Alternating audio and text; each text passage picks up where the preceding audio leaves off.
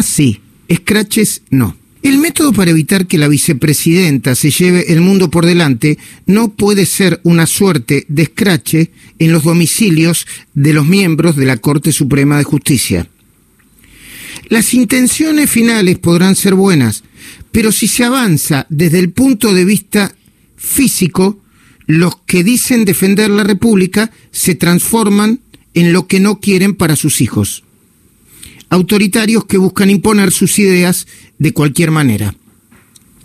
La movilización ciudadana hasta ahora se ha mostrado efectiva, incluso en el medio de la pandemia, con barbijo y distanciamiento social, sin entrar en provocaciones, al obelisco, a las plazas, al edificio de la Corte Suprema de Justicia, al Congreso, la convocatoria a actos a través de redes sociales y el uso de la tecnología como un enorme archivo de la memoria sirve incluso para enriquecer el debate. Sin embargo, no habría que embriagarse del poder de esta nueva militancia. Tampoco se debería publicar la dirección de nadie, la dirección particular de nadie.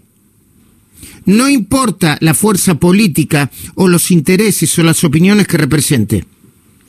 Si de verdad lo que se quiere es evitar las decisiones autoritarias e impedir que Cristina Fernández imponga su agenda personal y destructiva, lo más sano es hacerlo con pleno respeto del sistema democrático y no en el límite de la ley.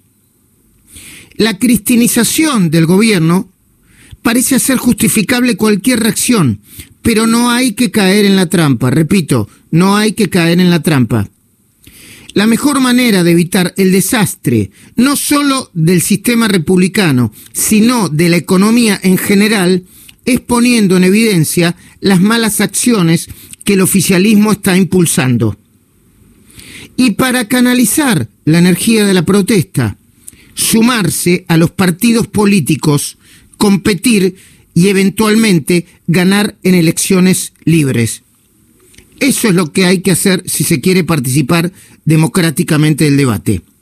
Y para las elecciones libres, les recuerdo a los ansiosos que falta menos de un año.